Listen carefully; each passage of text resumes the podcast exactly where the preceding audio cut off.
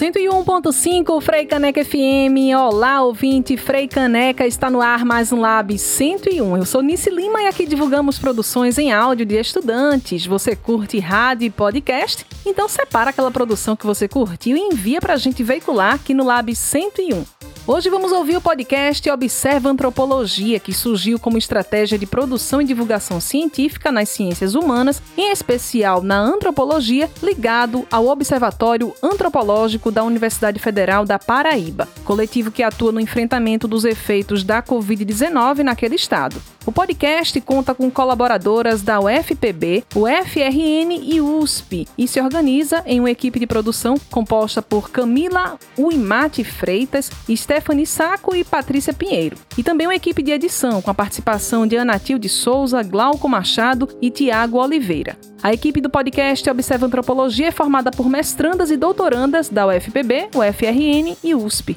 Muito bacana perceber que o Lab 101 também pode ser esse espaço de divulgar produções não apenas de estudantes de comunicação, mas também de pesquisadores ligados a universidades e que se interessam em produção de áudio. Nos últimos meses, quantas vezes você escutou a expressão guerra contra a Covid? A pandemia colocou em relevo uma semântica bélica para tratarmos de assuntos referentes à saúde. E é isso que o episódio Nas Tramas da Vida, Saúde, Tecnologia e Biossegurança aborda hoje no Observa Antropologia. Pega o seu café e acompanha com a gente, porque tem muita coisa para a gente refletir. Freicaneca FM, a rádio pública do Recife.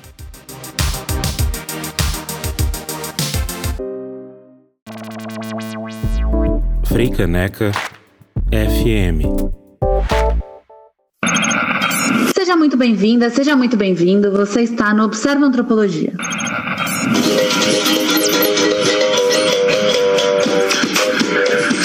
O podcast Observa Antropologia é uma iniciativa das pesquisadoras do Programa de Pós-Graduação em Antropologia da Universidade Federal da Paraíba, Camille Mate Freitas, Patrícia Pinheiro e Stephanie Saco, e nasce para difundir debates e pesquisas na área de ciências humanas, em especial na antropologia, indo além dos muros da academia. Nosso programa está disponível nas principais plataformas de podcast, assim como no site do projeto do Observatório Antropológico e nas nossas redes sociais, que você acessa pelo arroba Observa Antropologia. A guerra contra o vírus. Protocolos de segurança. Esses são só alguns exemplos de frases que nos acostumamos a escutar nos últimos meses, não é mesmo? Mas não é de hoje que se vincula ações voltadas para a saúde a uma semântica bélica. Nem é incomum que a saúde esteja dentro de um grande guarda-chuva chamado segurança. Mas há um nome para isso, sabia? É a biossegurança. Hoje conversaremos um pouco sobre a biossegurança e a consolidação de uma antropologia que se propõe a discutir o assunto.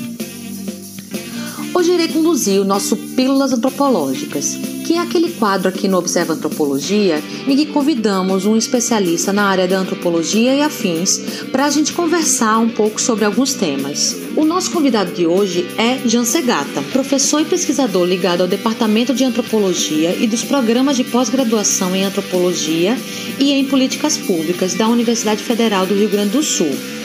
Jean tem desenvolvido pesquisas sobre a cybercultura e a relação humano-animal.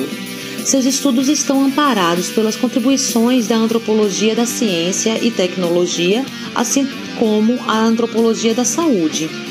Atualmente, ele coordena o NEAT, que é o Núcleo de Estudos Animais, Ambientes e Tecnologia do PPGAS da URGS. Jean também é líder do GENTE, Grupo de Estudos Multiespécie, Micropolítica e Tecnosocialidade.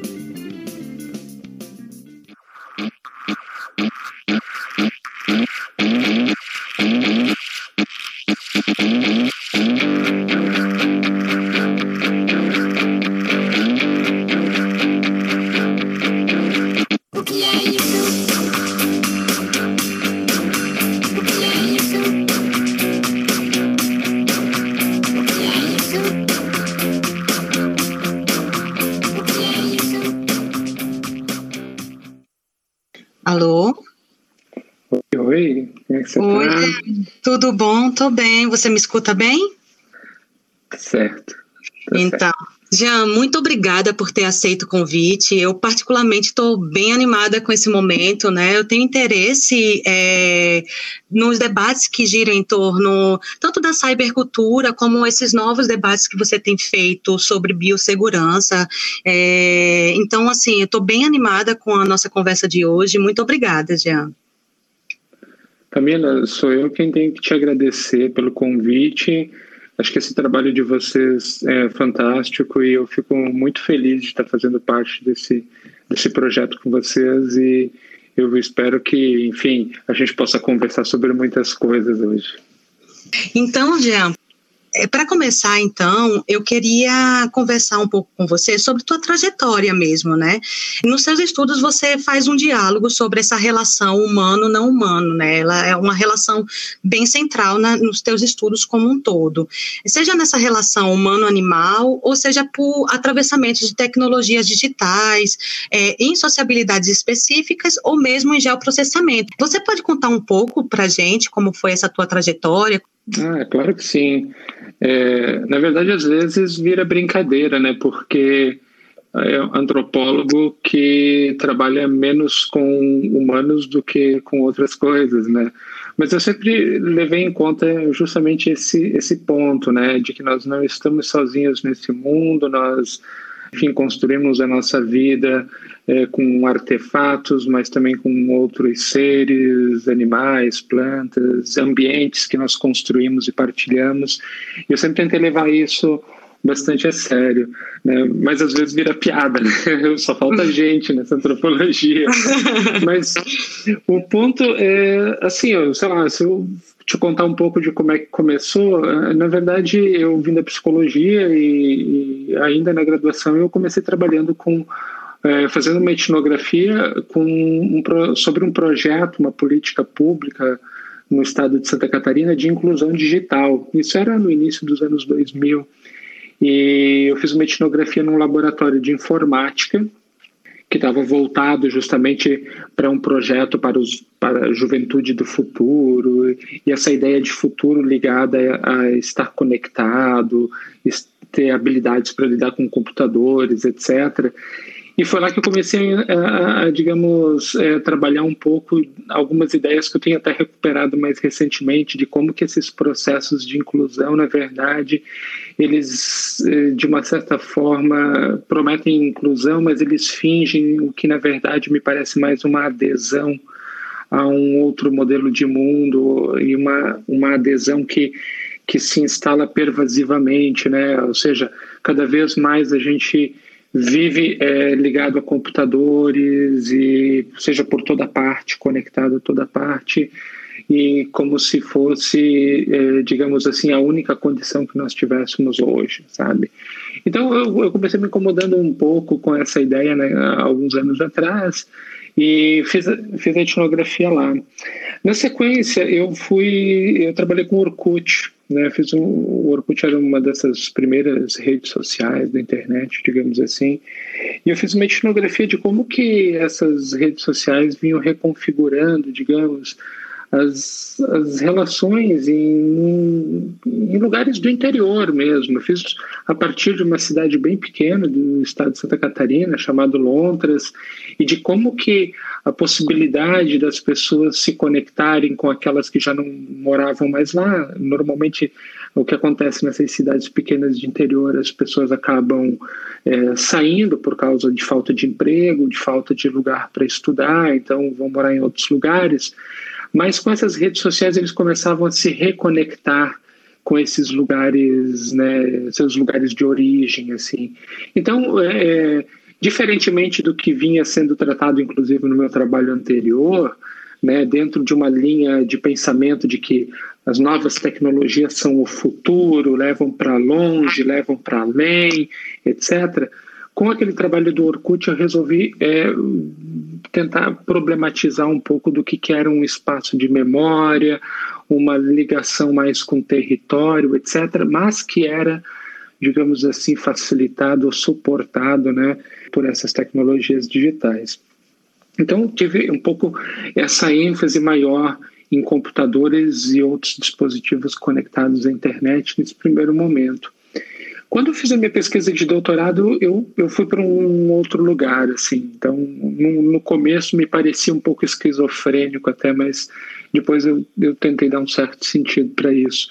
Eu fui trabalhar com tecnologias eh, médicas que eram partilhadas entre humanos e animais de estimação.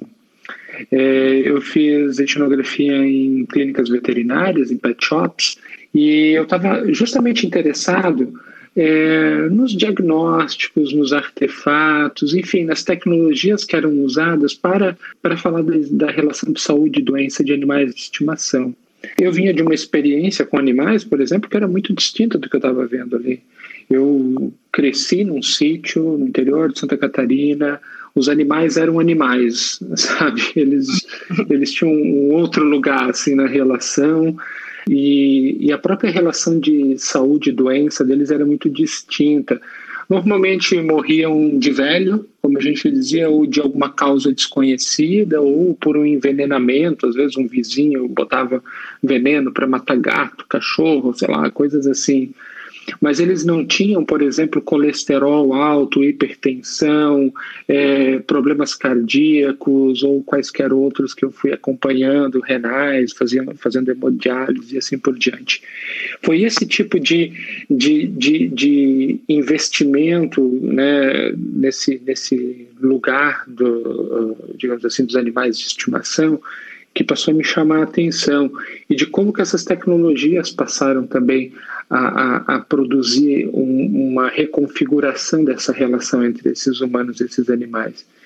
E é claro que eu não pude deixar de recuperar algumas coisas que vinham desde a psicologia, porque, é, na verdade, a minha tese se centrou mais em cães que tinham diagnóstico de depressão e que tomavam fluoxetina.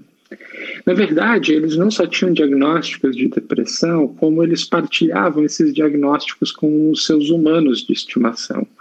Porque normalmente uh, esses companheiros humanos traziam esses cães para a clínica já se queixando de que ah, eu tenho depressão e agora eu estou percebendo que meu cachorro também tem, porque ele está triste, ele fica uivando. Né? Então, tristeza era, era convertido um problema de saúde mental do cão, era convertido em depressão. E tinha uma outra coisa que me chamava muita atenção nessa época também, a, a própria ideia de uma relação Google informada, porque muitos desses diagnósticos, na verdade, eles vinham meio que prontos já para o veterinário, porque as pessoas encontravam é, no Google informações sobre depressão canina, blogs falando sobre como tratar e da incidência do fenômeno. Então, na verdade, eu comecei a ficar um pouco mais atento de como que essas tecnologias digitais também participavam de uma certa maneira dessa, dessas tecnologias médicas que estavam mediando a relação com, com animais nos meios urbanos, né? Enfim, depois disso, eu, eu comecei a levar a sério a ideia de que era possível dialogar tecnologias digitais com, e relações com animais. E foi quando eu comecei, isso a partir já de 2014, quando eu comecei a, a pesquisar políticas públicas que empregam é, softwares de geolocalização, é, sistemas de mineração de dados, etc. Primeiro, para mapear mosquitos, para mapear ah, vírus como o da Zika, dengue, chikungunya, é, febre amarela, e para, a partir desse mapeamento de vírus, né, produzir mapas interativos, mapas digitais, onde ficam indicados o que são áreas de risco, áreas de vulnerabilidade é, em determinadas cidades. Aí eu acho que eu consegui, de uma certa maneira, juntar um pouco essas duas pontas e trabalhar com tecnologias digitais, tecnologias da vida e a relação com animais né, na minha pesquisa. Foi um pouco disso que eu fiz. É interessante quando você fala, Jean, dessa, dessa que não foi, não foi linear, né, a sua, sua história, né, acadêmica, mas que tem uma ligação, né, e no seu último artigo publicado na revista Horizontes Antropológicos, dentre outras discussões que você aborda, é, você traz a questão de uma construção de agenda de debates pela perspectiva antropológica sobre políticas de biossegurança e a consolidação da antropologia da biossegurança propriamente dita. Você podia falar um pouco para a gente sobre isso? Na verdade, esse texto eu acho que ele marca uma espécie é, de interseção entre esse trabalho com os mosquitos e o trabalho que eu estou fazendo agora, é, coordenando um projeto é, nacional sobre sobre a Covid, né, a partir né, de uma perspectiva das humanidades. Então, na verdade, é, num primeiro momento, quando eu comecei a escrever o texto, eu fui impactado também, de uma certa maneira, pela, pelo início da pandemia. Eu estava escrevendo ele como uma tentativa de, sei lá, mostrar algum resultado em termos do que eu tinha pesquisado nos últimos anos com essas políticas públicas de controle de vetores, né, de mosquitos, né, de controle epidêmico. E aí, de repente, aparece a Covid e, e me parece que ela colocou em relevo muitas das coisas que eu já estava querendo trabalhar. E eu posso destacar algumas delas, né? Essa, esse trabalho que eu vinha falando para vocês de mapeamento de vírus, de mapeamento é, de mosquitos e de, e de projeções, né? quase sempre a gente está falando de, de projeções, de uma colonização do futuro, de, de, de mostrar o que poderiam ser cenários de vulnerabilidade, o que poderiam ser áreas de risco né? a partir desses é, muitos índices e informações que são produzidas por essas tecnologias digitais e da vida, é, muito de tudo isso já de uma certa forma ecoa políticas internacionais de biossegurança que foram, digamos assim, constituídas nos últimos anos a partir de um projeto de saúde global, mas também por outros projetos de Global Health, etc., mas que envolve também uma série de eventos que se tornaram, é, digamos assim, chave para a gente pensar esse contemporâneo e que, de uma certa forma, foram entrelaçados por essa ideia de biossegurança, que é, por exemplo, né, uma especulação em torno do aumento, não só uma especulação, né, de fato aconteceu muitos eventos em torno do terrorismo, né, a ameaça terrorista, a gente nunca sabe quando pode acontecer, uma bomba, uma, uma bomba de origem biológica, qualquer coisa assim. A SARS, né, em, em 2003, principalmente 2004, 2005, mas também a MERS e também a gripe suína nos anos de 2009 a 2011, foram alguns dos eventos, depois a Zika também, é claro, né? Foram alguns dos eventos em que a ideia de uma ameaça biológica por meio desses patógenos dos vírus, ele pode acontecer em qualquer lugar e uma pandemia poderia acontecer a qualquer momento, mas também uma outra forma de contaminação, que é essa por meio de alimentos, né? Uh, eu me lembro, da, da inclusive, da, da, da, febre da vaca louca, da doença da vaca louca, né? Então você teve vários problemas sanitários envolvendo alimentos, ou seja, a circulação cada vez maior de pessoas, com o que a gente acaba chamando de globalização de uma maneira geral, né? circulação de pessoas, de artefatos, de produtos de origem animal, esse fluxo global, digamos assim, poderia, dentro desse argumento das políticas de, de biossegurança, né, colocar digamos assim, potenciais riscos, riscos né, de terrorismo, riscos de segurança alimentar, riscos de patógenos que provoquem infecções, pandemias e etc. Né? Então, é, é, o que eu tentei trazer nesse texto é assim, ó, o quanto que essas políticas internacionais de saúde foram convertidas em políticas de biossegurança. Ou seja, como a própria saúde foi constituída num assunto de segurança. Deixou de ser necessariamente ou, ou, ou sobremaneira um, um, um tema do cuidado, tá? para virar um tema de segurança. né? deixou de ser um, um, tema de atenção e de proximidade e de uma política de uma convivência, é, entre outras coisas, é claro, mas para ser uma relação de inimigos, de guerra, né? Como, como ficou muito saliente no início da pandemia, né? Estamos em guerra contra um vírus, estamos em guerra contra um inimigo invisível. Então essa ideia, né, muito de uma exceção humana, né, de uma de uma longa história de excepcionalismo humano, de nos colocarmos digamos assim, fora do mundo, fora da natureza, em guerra com todos esses elementos, sabe? Em guerra contra os animais, em guerra contra mosquitos, em guerra contra vírus, mas também em guerra contra os migrantes, porque é quase sempre sobre os migrantes e sobre os refugiados que, que se aponta o dedo como um perigo de terrorismo, principalmente se vem do, da Ásia, do Oriente Médio, uh, os chineses sendo agora apontados como um risco, porque podiam ser os provocadores da pandemia de Covid. Então, sabe, essa relação hostil e que faz com que a segurança ganhe muito mais destaque né, dentro de uma linguagem, inclusive militarizada, uma linguagem bélica, né, muito mais é, lugar nesse debate do que a própria é, do que a própria saúde nos seus próprios termos. Então isso começou a me incomodar bastante assim nos últimos anos, é, já desde a pesquisa com os mosquitos, né? O quanto então que a biossegurança, que antes era visto como, sei lá, protocolos para o trabalho, para procedimentos éticos da pesquisa e do trabalho em laboratórios que envolvessem, é, digamos assim, agentes potencialmente contaminantes. A biossegurança deixou de ser esse conjunto de protocolos dos laboratórios e vazou para o mundo, virou uma espécie de, uh, de política de relações exteriores, virou uma espécie de política de moralidade de determinadas populações, mas também virou, como o um pouco do argumento dos autores que eu uso nesse texto, uma forma emergente de governamentalidade, uma outra forma de você executar né, a biopolítica, digamos assim.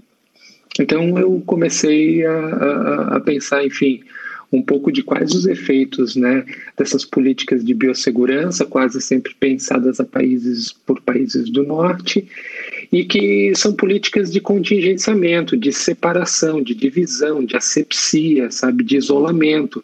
E normalmente, dentro dessas políticas do norte global, nós do sul global, os latino-americanos, mas também os africanos, mas também outras populações, os autóctones, elas é que são sempre uma ameaça, né? são um perigo, nós somos potencialmente contaminantes, digamos assim.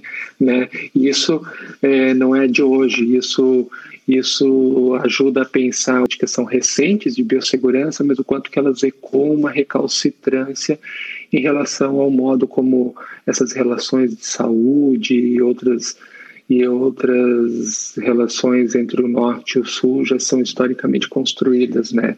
Esse horror que se tem em relação aos perigos que nós potencialmente oferecemos simplesmente por existirmos, né? É, e quanto tudo isso acaba exacerbando as assimetrias, né, Jean? Eu acho que é, a essa altura, assim, é, quem está nos escutando já entendeu que eu, eu te leio bastante. E eu queria também que você falasse um pouco, também pensando nessa coisa da, da simetria, né, e do quanto todo esse processo é, da pandemia acabou é, expondo essas fraturas, né, que você falasse um pouco sobre a colonização digital e seus processos dentro da, das pesquisas etnográficas, né. Isso eu tenho tentado pensar bastante e particularmente foi um dos textos seus é, mais recentes que me atravessou um bocado, né? E eu queria te escutar, assim, falar um pouco sobre esse, esse, esse assunto. Ah, que legal. É, eu acho que foi aquele texto Colonização Digital do Isolamento, né? Isso, na, da Cadernos de Campo. Ah, é esse mesmo, da Cadernos de Campo. Você sabe que eu estava.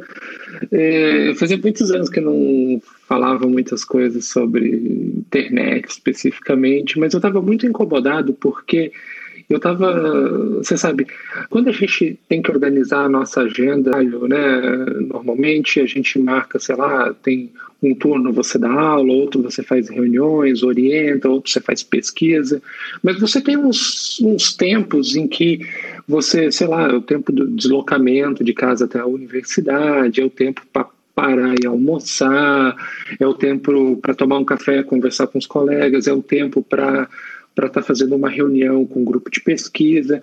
Existem umas temporalidades que elas não necessariamente se sobrepõem, ainda que a vida seja bastante corrida, como a gente costuma dizer. Mas o que eu estava ficando muito incomodado é que essa sensação de estar trabalhando a partir de casa fazia com que essa agenda fosse mais preenchida, digamos assim, porque não tinha mais o tempo do deslocamento, você está em casa, você está fazendo seu próprio almoço em casa, essas coisas assim. Enfim, resumindo, eu vi que eu estava marcando uma atividade é, grudada na outra, mas uma atividade atrasava e se sobrepunha à outra, então às vezes eu estava com o computador ligado numa reunião, o telefone na outra, né, o tablet na outra, umas coisas assim que estavam ficando bastante complicadas. E eu reagi, na verdade, ao convite dos editores da Cadernos de Campo, um caderno que se chama Conjuntura, para falar de, sei lá, da conjuntura, do que a gente estava vivendo agora em relação ao Covid. Eu disse, bom, dá para falar muitas coisas, mas quero falar aqui um, um dos efeitos, talvez não tão diretos do vírus, né, obviamente, mas né, de como que a gente passou a reorganizar algumas relações de trabalho cotidianas obviamente eu já estava atrasado, né, com os editores, né, já estavam me cobrando, mas eu tinha assumido muitas coisas naquele momento.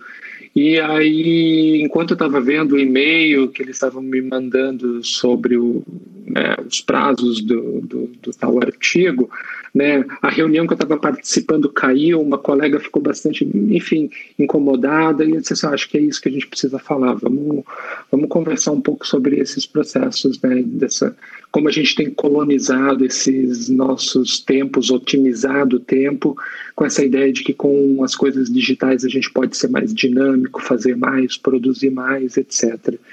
E eu acho que Claro, essa é uma das dimensões. Eu estou dando aulas é, em formato emergencial remoto, tem sido uma experiência bastante diferente de adaptar uma aula que estava pensada, projetada para acontecer face a face e agora acontecer interface. Né, com todas essas mediações tecnológicas. A gente tem várias experiências assim. E eu acho que, sim, eu acho que a pandemia colocou mais esse procedimento, mais esse processo em, né, de digitalização de forma saliente. Eu já falava de colonização digital 15 anos atrás, porque eu me lembro muito bem que para eu fazer a matrícula na universidade 15 anos, mais até 20 anos, eu entrei na graduação no ano 2000, e para eu fazer a matrícula eu tinha que ter um e-mail, endereço de e-mail sabe? E hoje eu acho que não, ninguém faz matrícula numa universidade sem endereço de e-mail, né? Como parte do seu endereço. Olha, não existe nada que, que diga em termos, sei lá, jurídicos, a menos que eu conheça, que é, haja uma obrigação das pessoas terem que ter um endereço de e-mail ou terem de ter um número de telefone celular, WhatsApp, etc. Mas também na prática, você não faz nenhum cadastro se você não tiver isso sabe? É nisso que eu estava falando, assim, de colonização, que ela é muito sutil, mas ela vai fazendo com que a gente é, tenha que aderir, né, ao digital. Olha, eu gosto muito de tecnologias digitais, eu sou um entusiasta, mas ao mesmo tempo eu não posso deixar de ver criticamente como né, você criou situações em que as pessoas se, se veem obrigadas a fazer é, parte do digital. Né? Então, acho que é um pouco disso que, que eu me referia. Por outro lado, também, né, entre essa confusão entre inclusão digital e adesão ao modelo de vida, de novo, de uma tecnologia global, de países do norte, etc., né, que envolve altas esferas né, produtivistas e do capitalismo, etc., tudo isso, fora isso, eu acho que a gente tem visto como que é, esse digital também tem operado com muita força no que a gente chama de precarização das relações de trabalho. Seja, sei lá, esses trabalhos é, é, ligados a aplicativos, os entregadores de alimentos, por exemplo, né? Uh, mas também o Uber e esses outros dispositivos aí para as corridas, né? Na cidade, assim por diante, tem, tem feito com que as pessoas é, elas saiam de uma esfera do que antes era chamado de informalidade ou elas saiam da esfera do desemprego e, e, com isso elas entram nas estatísticas das pessoas que estão empregadas, etc., porque elas têm um, um meio, porque elas estão registradas nesses, nesses aplicativos. Mas não significa que a vida melhorou, não significa que elas têm uma vida estável, muito pelo contrário, trabalham no limite, trabalham doentiamente, às vezes 15 horas por dia, dirigindo carro no Uber, fazendo entregas aí com as bicicletas, às vezes morrendo de fome, mas levando comida nas costas, como eu já ouvi né, nas várias discussões sobre o tema recentemente e assim por diante.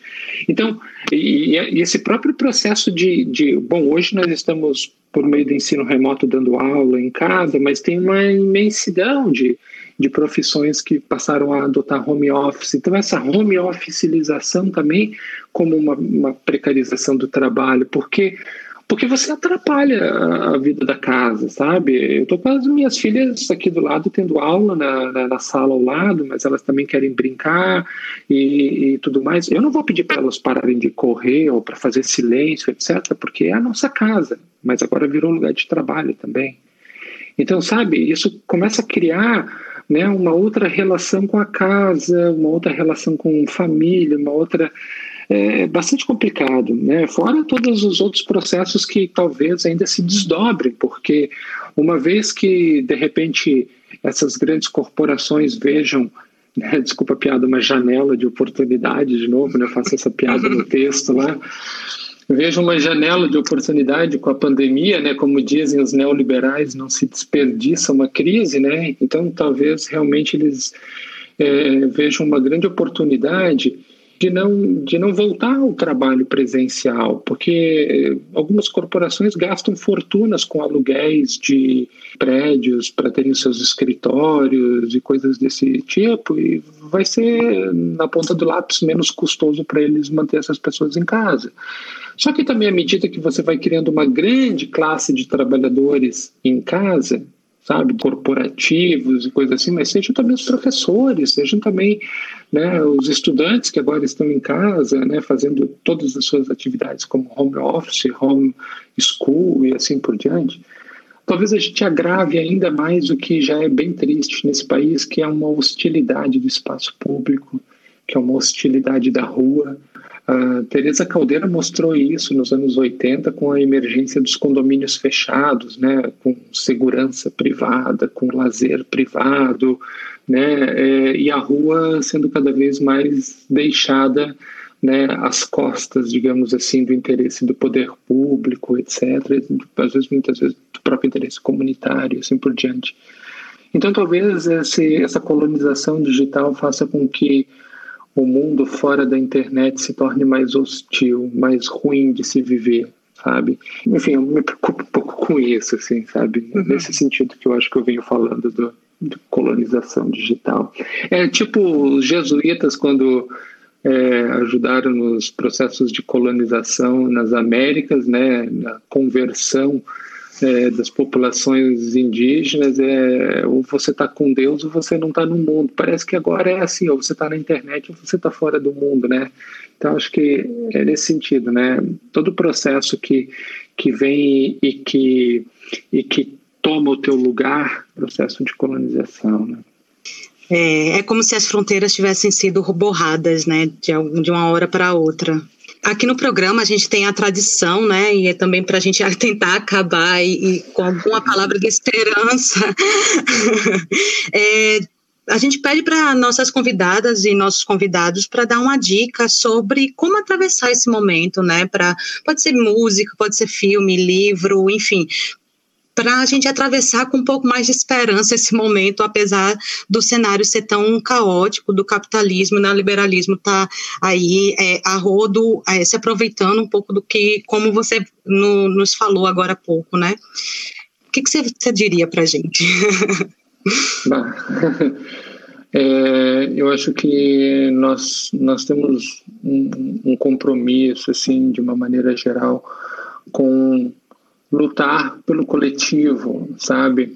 Eu acho que a pandemia tem mostrado o quanto que a individualização da saúde, a individualização do trabalho, a individualização de uma maneira geral, ela também é doentia. A gente precisa pensar em formas coletivas de, de existência, é, e não só entre os humanos, mas também com os ambientes, né? Pensar né, o quanto que talvez em parte a, a, própria pandemia seja uma reação à maneira destrutiva com a qual a gente convive com o mundo. Então eu acho que a gente pode ter uma das mensagens é essa de que a gente né, precisa realmente repensar um pouco da nossa política de convivência, né, reimaginar a nossa coexistência entre nós mesmos e com o restante do mundo. Uma outra coisa para passar esse momento tem a ver com o que você disse, sabe? Ouvir música, é, ler, sabe? É, realmente aproveitar as coisas boas que a gente tem produzido, né? Eu acho que eu sempre eu, eu sempre tinha uma frase que eu sempre um autor é desconhecido, mas a frase nunca nunca nunca saiu da minha cabeça.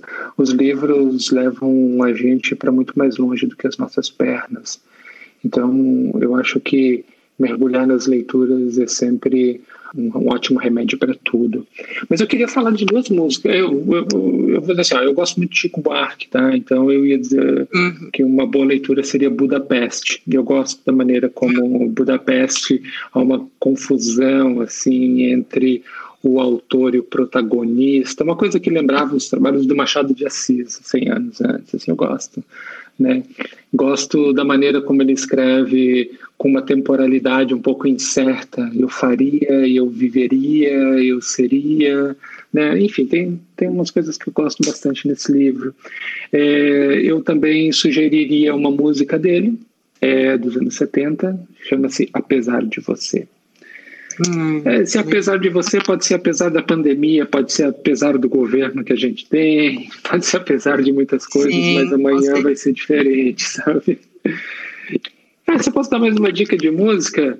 Eu Pode. acho que a gente teve, a gente teve o grande privilégio de ter um ministro da cultura quando existiu o Ministério da Cultura ainda se chamava Gilberto Gil e com, com um mega projeto assim de redemocratizar a cultura, de democratizar, porque nunca foi antes democratizar a cultura, era uma coisa elitista europeia, né?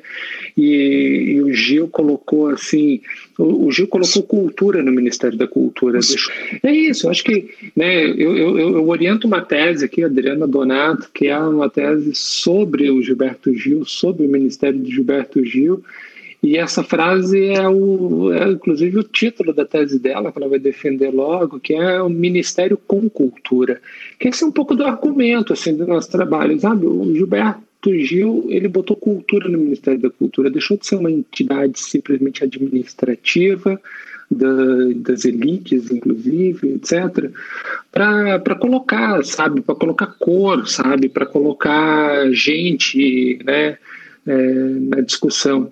Mas o Gil também tem uma outra coisa que é muito interessante, que ele é um cara que foi super de vanguarda para falar de internet, já que a gente falou tanto hoje de tecnologia digital, de internet. Tem várias músicas dele que tocam no ponto né, sobre isso, mas uma delas, que é dos anos 90 ainda, que se chama Pela Internet, que eu acho que vale a pena ouvi-la hoje, que, que parece que ele estava pensando muito à frente né, do seu tempo naquela época. Tá?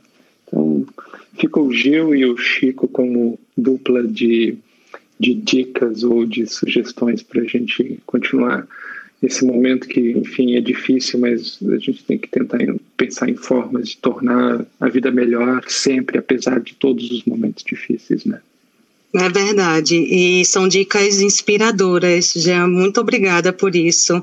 É, eu vou dar, é, mas na verdade vão ser dicas, né? É, serão dicas que eu vou dar hoje, né, que são as publicações do Ailton Krenak, né, que é o pesquis, é, que é pesquisador e ativista pelo meio ambiente, direito dos povos indígenas, que tem publicado uma série de livros sobre essa relação humana com o meio ambiente, suas consequências e perspectivas, né? Ideias para adiar o fim do mundo, é, o amanhã não está à venda, a vida não é útil, são apenas três publicações que é pela Companhia das Letras e que eu indico muito a leitura são leituras pequenas, rápidas, mas muito inspiradoras, assim, para a gente é, continuar aí com um fio de esperança, um pouco nessa toada aí que o Jean é, trouxe para a gente.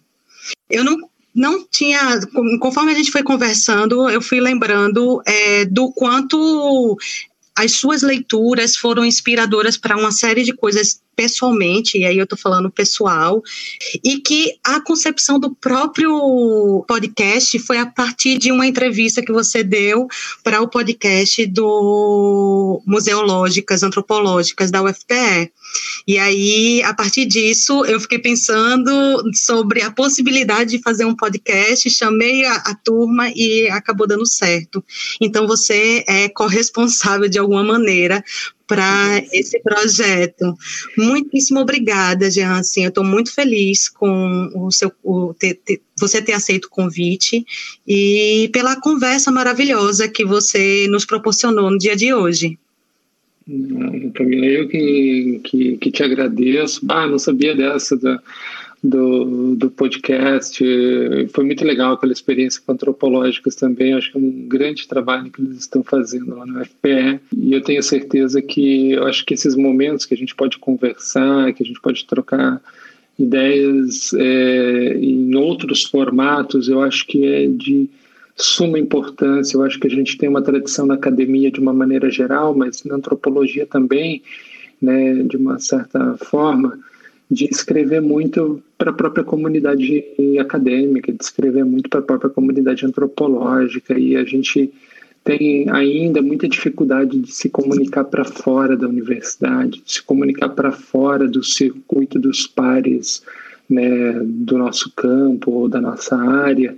E esse tipo de experiência, os podcasts uh, e, outra, e outros formatos que a gente tem dado, né, para, enfim, para essas atividades, eu acho que tem sido fundamental para a gente levar a antropologia para mais longe, levar a universidade para mais longe. Então, parabéns pela iniciativa, que é mais uma dessas que vem se somar com, com outras, como a da antropológicas que você falou, e que eu acho que somos grandes presenteados em poder esse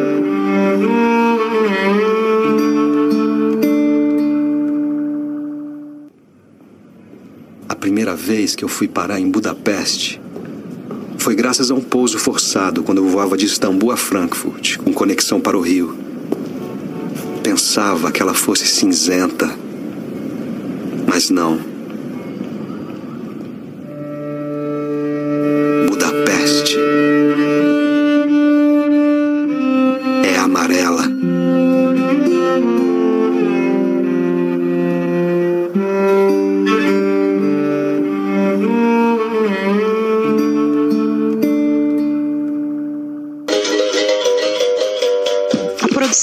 Pesquisadoras Stephanie Saco, Camila Yumati Freitas e Patrícia Pinheiro. Na edição, contamos com Glauco Machado, Tiago Oliveira e Anatil Malcos de Souza. Freicaneca FM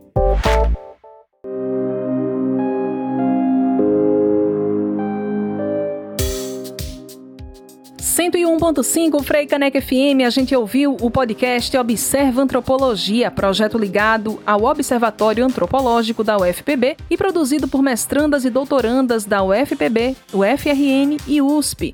Chegamos ao fim de mais um Lab 101. Semana que vem tem mais e o domingo está só começando aqui na Frei Caneca FM. É estudante curte produção de áudio, juntou uma turma de colegas e fez um trabalho que todo mundo elogiou, então envie o seu projeto para ser veiculado aqui. Acesse o site www.freicanecfm.org, preencha o formulário e anexe o link do seu arquivo de áudio. Em caso de dúvidas, envie e-mail para lab101.freicanecfm.gmail.com. Estamos esperando o seu. Eu sou Nice Lima e este foi o Lab 101 deste domingo. O programa teve produção de redes sociais de Amaury Lins e edição de Kleber Lemos. Nos encontramos no próximo Lab 101, domingo, às 9 da manhã. Até lá! Freicaneca FM, a rádio pública do Recife.